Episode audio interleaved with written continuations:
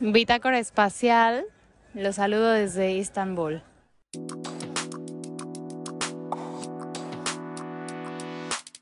Soy Roberta Woodworth y este es un espacio de reflexión sobre todo aquello que pensamos y sentimos pero no siempre queremos decir en voz alta. Esto es Libre y Loca. Les doy la bienvenida a una nueva bitácora espacial. He llegado a uno de los puntos del viaje que más me emocionaban y también que más miedo me daban. Ahora sí estoy sola, no llegué a casa de ningún amigo, no conozco a nadie acá, vine a estar conmigo y a conocer un lugar que no conozco, o bueno, no conocía, y con el que había soñado un año sin saber realmente qué iba a encontrar.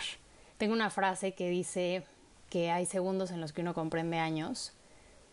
Bueno, hay días en los que uno vive años. O sea, Estambul ha sido impresionante, indescriptible, intenso. Y se preguntarán cómo, cómo llegué aquí. Y bueno, la verdad es que por alguna extraña razón, el último año empecé a ver muchas fotos en redes sociales que me llamaron la atención y empecé a considerarlo como destino. Y en otro viaje a principios del año, en lo que vagabundeaba por una librería del aeropuerto de la Ciudad de México, me topé con un libro sobre una princesa otomana que huye de la caída del imperio y me atrapó. La historia de Istambul es fascinante. O sea, Turquía es un país transcontinental. La mitad está en Europa y la mitad en Asia. Y es justo en Estambul donde se parte por la mitad por el Bósforo, que es un canal que junta el Mar Negro y el Mar Mármara. Estambul, que hoy a diferencia de lo que muchos creen no es capital de Turquía, actualmente es Ankara, fue anteriormente capital de tres imperios, romano, que tenía una religión politeísta, bizantino, que fue cristiano ortodoxo, y otomano, que era musulmán. Menciono esto porque, como se podrán imaginar, hay rastros de esos tres grandes imperios y esas tres religiones, más todas las que convivieron y conviven hoy en día a la par de las nacionalidades que se mezclan en ese punto tan distintivo del mundo que colinda con Georgia, Siria, Irán, Irak, Armenia, Bulgaria y Grecia. Istambul es una ciudad con una superficie cuatro veces más grande que la Ciudad de México, con 20 millones de habitantes, o sea, para que se den una idea, en México viven 8 millones, aquí hay 20 y muchos perros, por lo que pueden escuchar. Hay más de 3.000 mezquitas, 300.000 gatos, que junto con los perros son alimentados y cuidados por la ciudad porque se usan como control de plagas porque es una ciudad portuaria. Hay tráfico, hay mucha gente, hay vendedores gritando y el aire está impregnado de muchos olores entre olivas en conserva, pescado, crepas de Nutella, miel, canela, té y de nuevo el olor fétido de la calle. O sea, Istambul te secuestra todos los sentidos, se te mete por la vista, el gusto, el tacto, el oído y el olfato sin clemencia. Les cuento todo esto para que entiendan la magnitud no solo geográfica, sino social, cultural e histórica de este lugar que es tremendamente imponente y que por mucho que hubiera leído, no podía haberme imaginado cómo iba a ser llegar. Me han preguntado mucho sobre qué tan fácil o difícil es viajar sola, si lo recomiendo o no, si es para todos o no, y lo entiendo, es un plan un poco intimidante, y todos pasamos por los mismos miedos la primera vez que lo hacemos desde no querer comer solo en público hasta preguntarnos qué tan seguro es, qué onda con la logística, cómo hago un presupuesto para no quedarme sin dinero a la mitad, cómo me voy a comunicar, cómo le voy a hacer para no perderme. Y a ver, absolutamente todas esas dudas son válidas y normales. Y lo que yo he hecho, o sea, mi plan de acción, es literal enfrentarme a lo más básico primero. Por ejemplo, en este punto de mi vida no me da ni pena, ni estrés, ni miedo hacer planes sola sentarme en cafés, comer, cenar, ir al cine, a museos, nada de eso me avergüenza ni me impone, porque sé y siento que tengo el mismo derecho que todo el mundo de ocupar esa mesa e ir a ese lugar, y muchas veces no habrá quien me acompañe y no por eso me voy a negar a vivir experiencias que quiero vivir, porque al final es mi vida y se acaba. Teniendo eso en mente, si aún no estás ahí, procura empezar poco a poquito a salir solito en tu ciudad o cerca de tu ciudad antes de embarcarte en una aventura del otro lado del mundo. Esto es poco a poco. En cuestión de presupuestos, por mucho que los videos que salen en Instagram y TikTok romantizando la vida no lo mencionen, definitivamente es algo que recomiendo para que tengas cierto control de tus actividades y gastos. Yo me hago un presupuesto diario de comidas y otro de compras o entretenimiento. Y si no lo gasto, lo recorro al del día siguiente o lo guardo y así voy balanceando y un día chance me comí un sándwich por andar del tingo al tango muy por debajo de mi presupuesto, pero entonces al día siguiente me voy a cenar a un restaurante más monón sin afectar mi presupuesto general, porque agarro lo de la comida de ayer que no gasté. Toma en cuenta los lugares a los que vas. Inevitablemente hay algunos destinos más caros que otros. Ahora, en cuestión de logística, a todos nos ha pasado que si vamos con más gente, seguimos a la bolita, a los papás, a la pareja. Entonces, sí, definitivamente aquí hay que tomar en cuenta que solo te tienes a ti para mantenerte a salvo y prestar atención y saber qué paso tomar después. Yo procuro tener todos mis documentos de viaje a la mano o en los files de mi celular, por ejemplo, tomar precauciones como contratar seguro de viaje, llegar y comprar chips locales de internet para estar siempre conectada, lo cual me da paz porque tengo en la palma de la mano Google Maps, traductor, estoy conectada con mis seres queridos e investigo también antes cómo moverme a mis bases, ¿no? O sea, por ejemplo, en Madrid puedes sí tomar Uber a todos lados, pero también hay una línea del metro que sale directo del aeropuerto y te lleva al centro de la ciudad. En Viena lo mismo. En Londres es más complicado. A veces hay que tomar un tren, dependiendo de qué aeropuerto salgas, y tipo, yo también elegiría el aeropuerto según la hora a la que vaya a llegar. Un aeropuerto más chico implica menos trenes eh, disponibles, y también pues chance de pensar en qué zona te vas a quedar, o sea, no vas a llegar a Heathrow si te estás hospedando del otro lado de la ciudad, ¿no? En este caso, se me dificultó mucho encontrar información sobre cómo moverme fácilmente en Istambul en Internet y por ende busqué una agencia local para que me armara la logística. Al final, como las agencias tienen tratos con hoteles, restaurantes, guías de turistas y compañías de transporte, me salió muchísimo más barato que si lo hubiera hecho todo por mi cuenta y me dio muchísima paz mental salir del aeropuerto, que por cierto eso me tomó una hora porque es enorme, y ya hubiera alguien esperándome para llevarme al hotel. Lo cual también tomó otra hora y media de carretera, que yo no tenía idea que iba a ser el caso, porque el aeropuerto, aparte de gigante, está lejos. Entonces, importantísimo pensar ¿qué necesito para sentirme a salvo? En mi caso, o sea, yo, Roberta, estar conectada y los transportes resueltos en destinos donde no encuentro muy claro la información en Internet. Honestamente no había pensado mucho en la comunicación, pero cuando llegué sí fue un poco un shock que mucha gente no hablaba ni inglés ni español, lo cual puede ser frustrante para todas las partes involucradas. Y estoy hablando de, o sea, desde el aeropuerto. O sea, se me hizo muy raro que en el aeropuerto no se pudieran comunicar fácilmente, ¿no? Así que yo les diría que en este aspecto sean pacientes y traten de darse a entender o de plano escriban todo en el traductor. Como último dato o tip viajero, investiguen, tomen en cuenta a dónde van. O sea, no es lo mismo ir a Barcelona que ir a Marruecos. Hay muchos aspectos culturales que tomar en cuenta, en este caso fuera del bagaje histórico que les mencioné al principio. Yo ya había leído y escuchado que, por ejemplo, la cultura del regateo estaba a todo lo que da en Estambul. Y sí, o sea, no solo existe, sino que se espera. Básicamente me dijeron que no comprara nada por el primer precio porque me iban a ver la cara, lo cual en lo personal lo hizo mega desgastante porque todo el mundo te quiere vender algo. O sea, yo como mujer sentí que los hombres o me querían vender o me querían coquetear. y a la hora de la venta, por ejemplo, no sabes qué tanto regatear y son súper insistentes. Entonces, una transacción X se vuelve una negociación de media hora. Llegué a un país laico, sí, pero mayormente musulmán. Por ende, busqué vestir cómoda, pero recatada, tanto por respeto como para, lastimosamente, no llamar mucho la atención como mujer y sola. Yo adoré adoré este lugar por lo mucho que me hizo crecer, pero también me hizo valorar la conveniencia que yo daba por sentada en otras ciudades. No sería mi primera recomendación como destino para alguien que no tiene experiencia viajando solo, porque puede ser muy abrumador. Bueno, va a ser muy abrumador. Hay lugares, les digo, mucho más fáciles y convenientes, aquí hay que estar alerta todo el tiempo. De hecho, quiero platicarles una experiencia que tuve el primer día para ejemplificar lo que puede pasar y te puede pasar por la cabeza viajando solo contigo. Llegué a Europa el lunes pasado a las nueve y media de la mañana.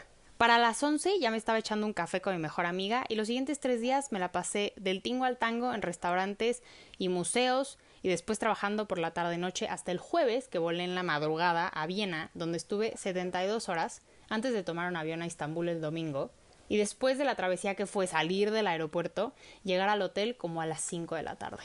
Chance les pasa, chance no, pero usualmente me hago una especie de lista de los lugares a los que quiero ir, un poco para aprovechar en dónde estoy y no perder el tiempo en correr de un lado al otro de la ciudad súper desorganizadamente y pues que me dé tiempo de hacer todas las cosas que quiero hacer. O sea, por ejemplo, si quiero ir a un restaurante X que está en el norte y veo que cerca está tal museo y tal plaza, pues ya ese día me voy a quedar ahí. Se me hace más práctico, pero bueno. El punto es que obvio busqué ese vuelo para llegar un día antes de empezar mis tours y tener tiempo de explorar, de ir por la tarjeta SIM, etcétera, etcétera. Pero en el itinerario no contemplé descansar. Entonces traía un cansancio marca llorarás. O sea, llegué al hotel y me dio una especie de ataque de ansiedad, pero, pero como de cansancio. O sea, llevaba todo el día viajando, llegué a la brume de este lugar enorme, me venía durmiendo en el trayecto del aeropuerto al hotel, pero decía como no, no, no, no, tienes que ver dónde estás. En ese momento no tenía internet ni nada. Hice check-in, me senté en la cama, le marqué a la señora madre para decirle que ya había llegado y me solté a llorar. o sea, le dije que necesitaba ir por una tarjeta SIM y que quería explorar y que tenía que aprovechar el tiempo y, yo nada más la veía verme así de, no, no, no, o sea, me dice, gorda, estás agotada, duérmete. Y, y pues sí, o sea, me sentía derrotada y diminuta, ¿no? En el abrume total de llegar a este monstruo de ciudad. Por un microsegundo literal dije, ¿a dónde me vine a meter? ¿Qué hice? Pero, pero, hice caso, me metí a bañar, me puse la pijama y me acosté. Ahora, si les soy muy sincera, no dormí mucho esa primera noche. Escuchaba el ruido que hacían otros huéspedes súper desconsiderados al llegar a la una de la mañana. Daba vueltas en la cama, estaba súper alerta. El shock, yo creo, de pues sí, de, de llegar, más el cansancio, me disparó la adrenalina, así que estaba muy inquieta. Y al día siguiente me levanté súper temprano para estar lista a las 8 que empezaba mi primer tour. Sí, me senté solita a desayunar, y más que nervio por eso me dio nervio no saber ni qué desayunar, todo era muy diferente. Ese es el tipo de pequeños retos a los que te vas enfrentando sin compartirlos con nadie, ¿no? O sea, no comentas los ocho tipos de jocoques y la sopa de lenteja del desayuno. La ves, la pruebas la asimilas y te ríes contigo. te emocionas porque aquí hay jugo de cereza. Me encanta la cereza y aquí hay jugo de cereza como jugo de manzana, mermelada fresca. No sé, ¿estás feliz? Estás feliz contigo.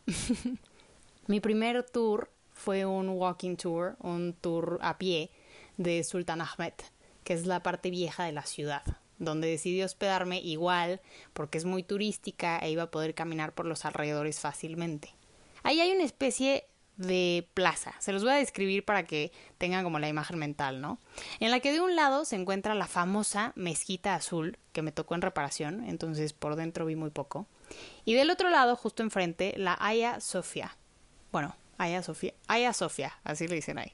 Otra mezquita que antes fue iglesia en el Imperio Bizantino, espectacular, era uno de los lugares que más moría por ver y aparte me tocó en hora de rezo, entonces, wow, se me puso la piel chinita desde que entré.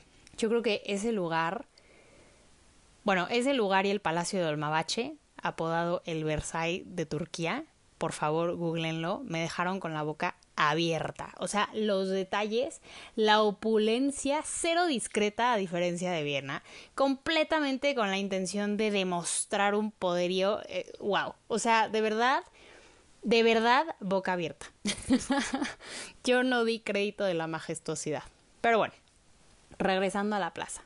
En la parte en medio está el hammam más viejo de la ciudad. Hammam es baño turco, construido en 1556, todo de mármol, espectacular. Y una experiencia, yo diría, espiritual, o sea, literalmente vas a que te bañen. En el libro que les conté que me inspiró a venir, de parte de la princesa muerta de Kenise Murad, habla de que los baños turcos para las mujeres eran una celebración de la feminidad, porque eran el único lugar donde se despojaban del velo físico y aparte se contaban chismes, confidencias, o sea, ahí es donde, como dice Mijares, todo, todo pasaba en el baño de mujeres, o sea, literal ahí se contaban todo, ¿no? Ahí eran ellas. Y entonces tú aquí llegas y literal alguien te, te baña de la forma más ceremonial y luego te exfolian el cuerpo y te lavan el pelo sin morbo, sin pena, apapachando y celebrando tu cuerpo. Yo soy una persona muy privada, yo no, o sea, digo, si me meto al vapor me, me dejo mi toalla puesta, ya saben, pero estaba completamente relajada, fue una experiencia súper, súper bonita. Pero bueno, de regreso, o sea, lo que quiero de nuevo es contarles qué hay, qué hay por aquí. Aquí también está el Gran Bazar, que en su momento fue el centro económico de Estambul y que hoy por hoy no dudo que sea un negociazo, pero es muy turístico y vas a encontrar copias de bolsas de diseñador, tés, dulces típicos y el restaurante del Salt Bay, del, del cuate este que es viral porque echa sal por encima de su codo, ese. Como a 15 minutos caminando está el mercado de las especias, que pues literal es eso, y como les dije al principio, un universo de aromas no siempre ricos, ah, pero los tés, servidos en unos vasitos de cristal con forma de tulipán, que es la flor nacional, té de granada, de flores, de frutos rojos, huelen y saben increíble. Las únicas dos cosas que tenía pensado sí o sí comprar en Estambul eran té y un anillo en el Gran Bazar. Leí de una piedra semipreciosa llamada sultanita, que cambia de color según la posición del sol, y dije eso. Cuando vaya a Estambul, quiero un recuerdo y va a ser eso. Pero bueno, regresamos. Empezó el tour. A los 15 minutos yo estaba platicando con alguien, porque soy esa persona. Era la más joven del grupo, pero no era la única persona sola y sorpresivamente tampoco la única mujer. Me crucé con muchas mujeres y grupitos de mujeres viajando solas en Estambul y no sé, me dio, me dio mucho... Sentí bonito. Eso me gusta de los viajes, siempre terminas viendo cosas o platicando y conviviendo con personas eh, que, que, te dejan mucho, aunque sea una convivencia de un par de horas, ¿no? En este caso, pues me relajó bastante hacer clic rápidamente en el grupo. Me quedaba todavía un día de tour al día siguiente, pero ya con esto, pues ubicaba más o menos la zona en, la que me estaba quedando, ¿no? La otra persona joven del grupo era mi guía. Y por joven estoy, o sea, hablando de que este cuate tenía como 30 años, yo tengo 25 y los demás deben de haber sido mayores de 50, ¿no? Pero bueno, el punto es que estaba este niño, bueno, este hombre de 30, y de pronto las señoras con las que yo estaba, muy en plantía, debo, debo decir que eran latinas, me empezaron a decir que, que me estaba viendo, que qué guapo, que no sé qué, y yo me lo tomé súper a broma, pero pues de pronto sí empezó a hacerme la plática un poco más allá del turno, o sea, sabía por la distribución del grupo que yo iba sola, y pues eso a la gente le intriga, así que hablamos de viajar y cosas así, todo muy casual, muy normal. Llegamos al Gran Bazar y le dije que quería comprar una sultanita, que sí, o sea, me recomendaba algún puesto porque literal es enorme. Y me llevó a un local donde conseguí un super deal y saliendo me dice, ahora cada que veas ese anillo pensarás en mí. Y me cayó fatal. No sé si han visto Sex and the City, la película 1. Sí, sí, se acordarán de cuando el novio de Samantha le compra en una subasta sin que ella sepa un anillo que ella misma está tratando de ganar. Y cuando se lo da, o sea, sí le gusta el detalle, pero dice como que ella quería comprárselo a ella misma porque era prueba de su esfuerzo y éxito. Y bueno, literal me acordé de esa escena y en mi cabeza dije como, ¿de, qué hablas, dudo? O sea, esto es mío, de mí para mí. ¿Tú qué? Pero bueno, no dije nada, nada más le estoy contando todo, ya saben, muy cándido esto, le estoy contando mi tren de pensamiento. En algún momento me dijo que si quería que me acompañara a turistear algún otro día, como amigo, estaría encantado y qué chance deberíamos de aprovechar después del tour e ir por un drink o por un café. Y pues, o sea, todos nos sentimos bien cuando nos coquetean, pero hay situaciones donde uno la duda dos veces simplemente por el contexto. Me pareció que estaba siendo un poco intenso, pero fuera de eso, ¿a dónde iba a ir en una ciudad que no conozco y él sí? ¿A quién le iba a avisar a dónde iba? ¿Quién iba a preguntar por mí si no regresaba? No sé, algo, algo me puso alerta.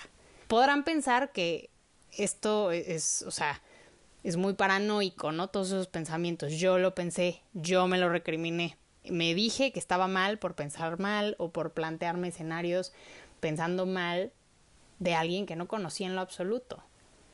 Pensando por otro lado que uno de los aspectos que la gente tanto romantiza en redes sociales sobre viajar y viajar solo sobre todo son las posibilidades de conocer gente. Pero no hay que olvidar que no por estar de viaje se puede ser confiado y crédulo. Entonces dije, mm, vamos a ver. Cuando se acabó el tour, me subí al camión que había pasado por mí en la mañana junto con todos, porque pasaban por todo el mundo a su hotel. Lo cual, si les soy sincera, pues sí era una bobada. Fui la última persona por la que pasaron. Porque resultó que yo estaba hospedada a 10 minutos caminando del punto de partida del tour, pero nadie me había dicho. Y pues yo era nueva en la ciudad, ¿no? Si me hubieran dicho hubiera estado mejor porque el camión pasó por mí a las, o sea, nueve y media de la mañana, cuando habían quedado de pasar a las 8.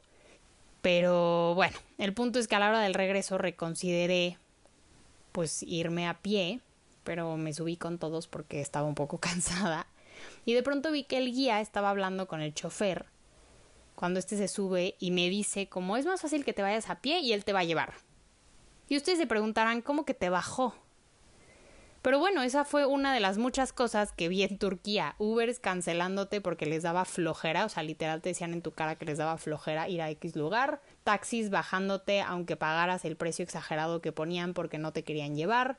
Una noche uno de los camiones de, de tour no podía subir por una calle que estaba cerrada y en lugar de buscar cómo dar la vuelta, bajó a todos los que estaban hospedados por ahí, incluso a una señora en bastón que le dijo que no podía caminar bien.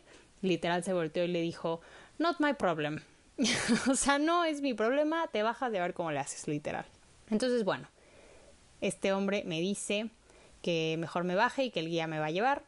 Empezamos a caminar y me pregunta si quiero ir a tomar una cerveza con él y una amiga que también es guía de turistas, que también acaba de terminar su, su turno. Y como que algo dentro de mí me decía que no, pero otra parte era como, estás aquí, aprovecha, sale un poquito. Si va otra mujer, no, me siento un poco más segura. Y ya, luego me regreso al hotel pues al final fui. La chava me cayó muy bien y honestamente este cuate al principio también. Nos sentamos en un restaurantito en una mesa afuera, llegó un gatito divino a sentarse en mis piernas, porque igual eso pasa, los miles de gatos que andan por la calle son súper amigables. Se sientan al lado de ti o en la mesa y si les das entrada se sientan encima. O sea, puedo entender que si no te gustan los animales es tu peor pesadilla, pero yo que los amo, la pasé increíble. Bueno, estábamos ahí en el drink, pasó un trío, el equivalente a unos mariachis, pero de música turca, y tocaron una canción de Terkan que me gustaba cuando tenía como seis años, entonces me desbloquearon memorias de la infancia. O sea, todo, todo estaba muy cool, todos jiji, jaja, risa que risa. Pero por alguna razón en este momento, creo que fue mi, mi sexto sentido todo el tiempo, yo sí decidí, o sea, decidí no tomar alcohol. Yo me estaba echando un juguito, porque dije tengo que estar alerta.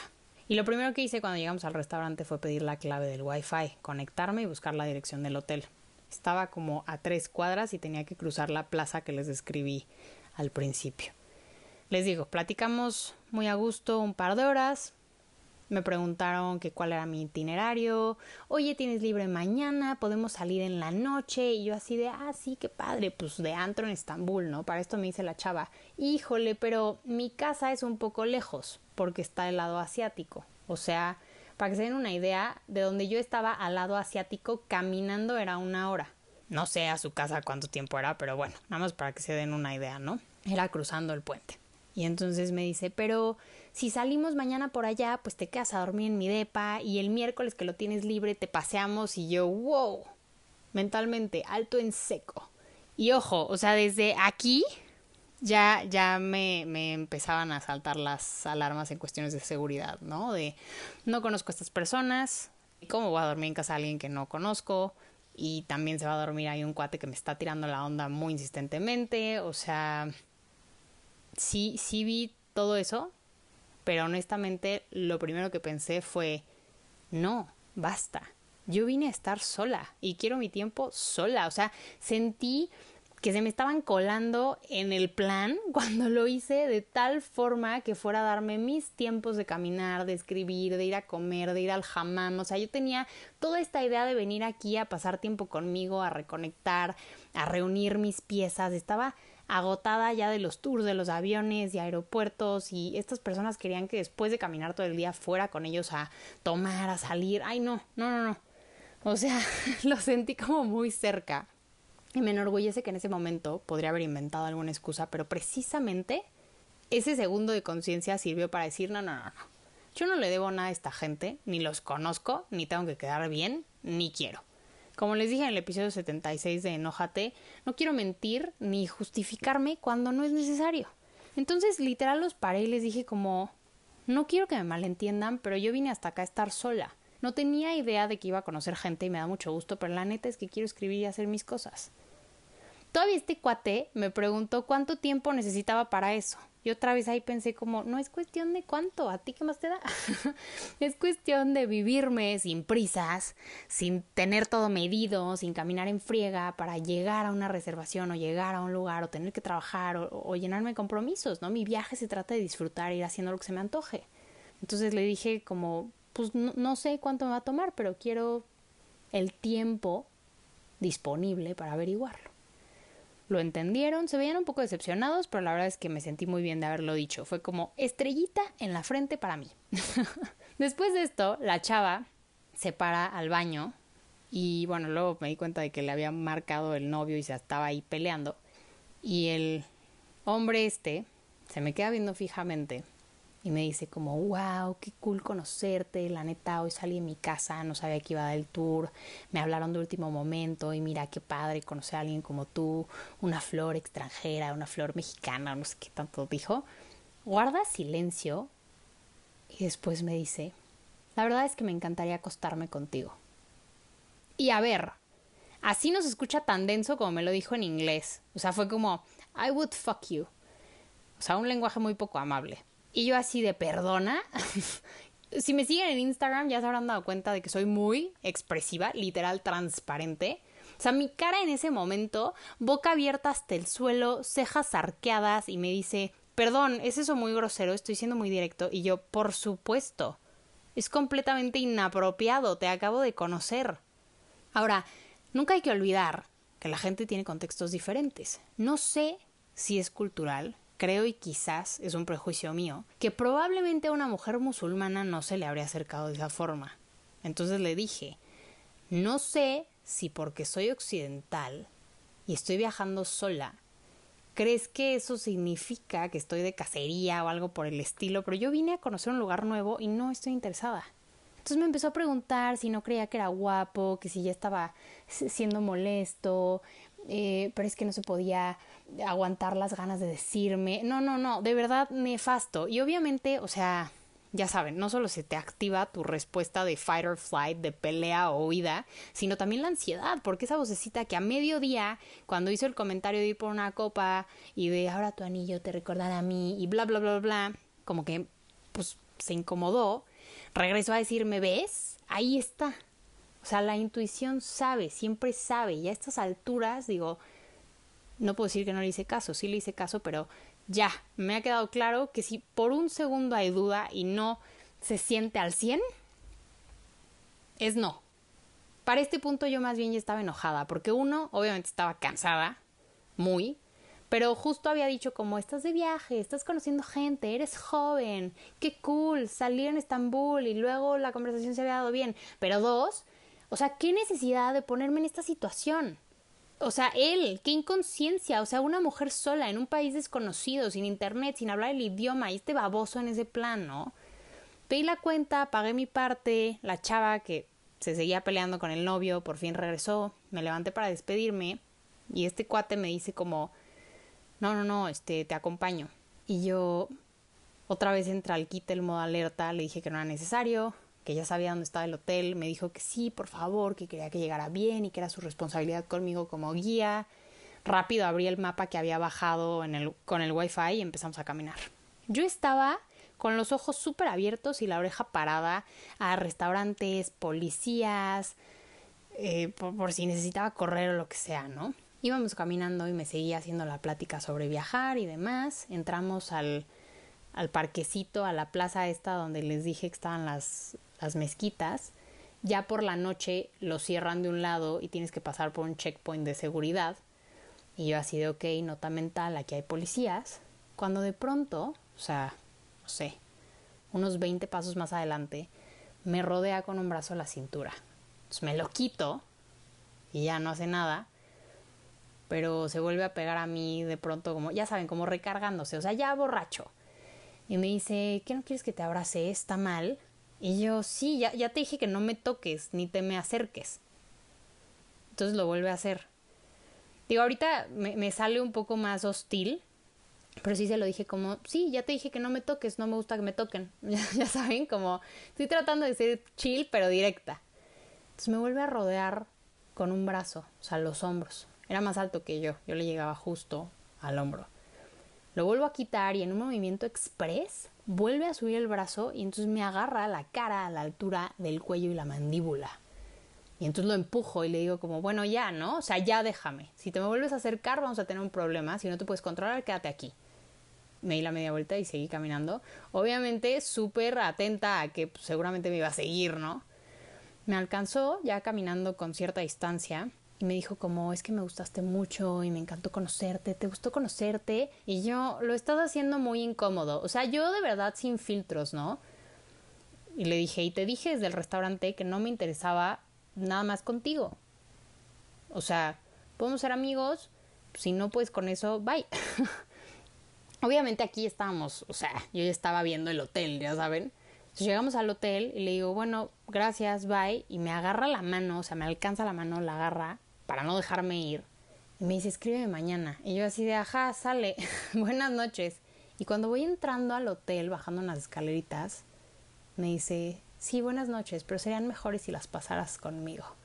Ay, no, no, o sea, el nivel ya de nefasteo que yo traía, o sea, ni volteé. Me metí a mi cuarto, abrí la llave del agua, me puse la pijama, me senté en la cama y le marqué a la señora madre. Cuando le empecé a contar, porque yo se lo conté súper tranquila, vi una sombra de terror cruzar sus ojos y ahí solté el cuerpo. O sea, cuando lo conté en voz alta me di cuenta de todo lo que había pasado, de la gravedad, ¿no? De una situación en la que no pasó nada, una situación que manejé excelente, en la que me mantuve alerta, pero que podría haber tenido un desenlace muy diferente, o varios, y cada uno peor que el anterior. ¿Por qué les cuento esto? No es para asustarlos. He viajado a otros lugares sola, no había tenido una experiencia de este tipo, y aún así no es una experiencia terrible dentro de, de las experiencias, ¿no? Pero es un volado. Precisamente hay momentos donde tomas decisiones por ti mismo sin opinión de nadie más. No había un grupito de amigas conmigo que me acompañaran, ni a quien consultar. Yo, yo sí le avisé a, a, mis papás en el grupo familiar como voy a estar aquí, les mandé ubicación, este, me invitó el guía tal, voy a ir. O sea, sí estaba en comunicación con ellos, pero al final estoy del otro lado del mundo, ¿no? O sea, hay momentos en los que te cuestionas, ¿será esta una oportunidad para hacer nuevos amigos? ¿O será que ya traigo una paranoia latina, marca llorarás o muchos prejuicios y estoy siendo demasiado precavida? Honestamente creo que vivimos en un mundo muy loco ya, como para pensar que existe algo como demasiado precavida, porque es justo cuando bajas tantito la guardia, cuando confías por buena fe, por necesidad, por validación en alguien, que puede ser que confíes en la persona equivocada y algo terrible pase. Esa experiencia, cuando se la conté a mi mamá, hizo que me cayera un 20 hermoso y fue que uno, estoy orgullosa de haber sido celosa de mi tiempo y mi energía, o sea, hice muy bien en poner mis límites, autovalidarme, ponerles un alto, ¿no? De que querían armar mil planes y dije que no porque no quería. Y dos, hubo un momento en que no solo se trató de tiempo, sino en que me sentí que estando sola hubiera estado más segura, lo cual se traduce a que dentro de mí me siento a salvo. Que esto haya pasado el primer día hizo que viviera la semana desde la certeza de que sola, conmigo, estaba contenta, en paz y sobre todo segura y feliz. Y qué belleza es ver en retrospectiva todo lo que he trabajado para llegar a este punto. Ahora ponerle un límite a un amigo, a un familiar, en el trabajo, honestamente no suena tan terrible, ¿no? Esto no evitó que me mantuviera abierta a experiencias porque de nuevo sabía que me tenía a mí misma para evaluar y discernir. Tuve grandes conversaciones con diferentes personas, mujeres de Corea, de India, de Pakistán, de China, de Suiza, la mayoría más grandes, solo dos de mi edad, pero con las que sentí que tenía más en común que con mucha gente en casa. De esa mentalidad les hablaré en la siguiente bitácora, pero lo importante es esto. Viajar solo no es para todo el mundo. Estoy de acuerdo. Si no es para ti, no es malo. No significa que no sepas convivirte ni nada, puedes hacerlo en otros escenarios. Viajar en especial solo, y dependerá igual del destino, puede ser una aventura, pero no precisamente relajante. No tienes a nadie que te calme en las crisis, así que debes aprender a gestionarlas aceptando tus emociones, pero anteponiéndote a ellas al mismo tiempo. Cuando algo pasa, trato de pensar qué haría si estuviera con una amiga y ella fuera yo y tuviera que tomar el control y tranquilizarla y literalmente me digo lo que le diría a esa amiga en voz alta. Ahora hablo conmigo, tengo conversaciones enteras en voz alta. Me repito que estoy a salvo cuando lo necesito escuchar. Me recuerdo que tengo que estar alerta. Reviso que no olvido ninguna de mis cosas. También digo, ¿ya viste qué hermoso esto que estás viviendo? ¿Saben? O sea, cuido de mí, me soy fiel, sobre todo me escucho. Y eso tiene un efecto mental, emocional y físico que he notado. Somos seres súper complejos, ¿no? En nuestra mente hay muchas voces. Y luego se nos olvida que todas son nuestras. Esta vez me dediqué a escuchar a mi esencia, a la vocecita más honesta, la liberada, la que decía es que me quiero quedar aquí sentada en este café leyendo. Frente a la otra que Chance decía no, pero teníamos que ir a este lugar o queríamos ir a este lugar. Esas voces antes se peleaban.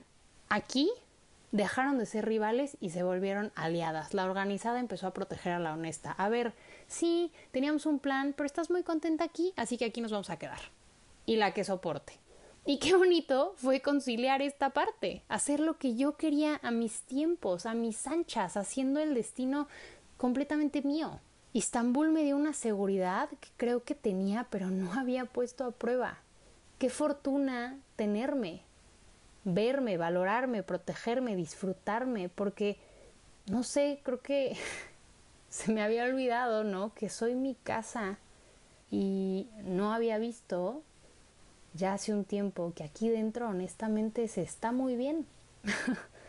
no sé, pienso en lo que les conté en, en Madrid y y en Viena y he seguido procesando cosas, ¿no? Pero, pero ahorita que me, que me he convivido tanto, como que necesitaba este recordatorio de que sí, a, lo mejor años atrás padecí estas voces internas que les digo se enfrentaron eh, o hacían eco a juicios y envidias de, de los demás, del exterior, en mi mente, en mi corazón, pero hoy veo claramente qué es mío, quién soy yo, Aquí en Estambul ella salió, ¿no? Y, me gusta y me acompaña y se disfruta y me disfruto y nos disfrutamos y no sé, parece que estoy enamorada. o sea, se dice que uno de los efectos secundarios del enamoramiento es sentirte invencible. Y chance, ese anillo que me compré el primer día es, es prueba de ello, ¿no? De ese amor. En Estambul me enamoré de mí misma al enamorarme de la paz que me di dentro del caos de una ciudad que me dio todo esto al otro lado del mundo y de mi hogar. Considérenme oficialmente cambiada por Estambul, por Turquía, por un fin de semana espectacular en Capadocia, del cual les contaré en la siguiente bitácora espacial porque ahorita ya me toca abordar un vuelo a Londres, así que nos escuchamos pronto. Les mando un beso grande. Bye bye. Y es importante entender ese punto para reconciliarnos con ello y con ellos. Si estás aquí hoy escuchando esto, significa que estás buscando herramientas o estás en un proceso no solo de entender, sino de mejorar tu contexto, tu realidad, tu vida desde la trinchera sobre la que tienes control tú. Y eso literalmente lo haces a través de un proceso de introspección o simplificado de hacerte muchas preguntas. Eso que acabas de escuchar es un extracto del episodio más reciente de mi nueva serie Regresa a ti, exclusiva para Podimo. Puedes suscribirte y escucharla en el link en la descripción de este episodio.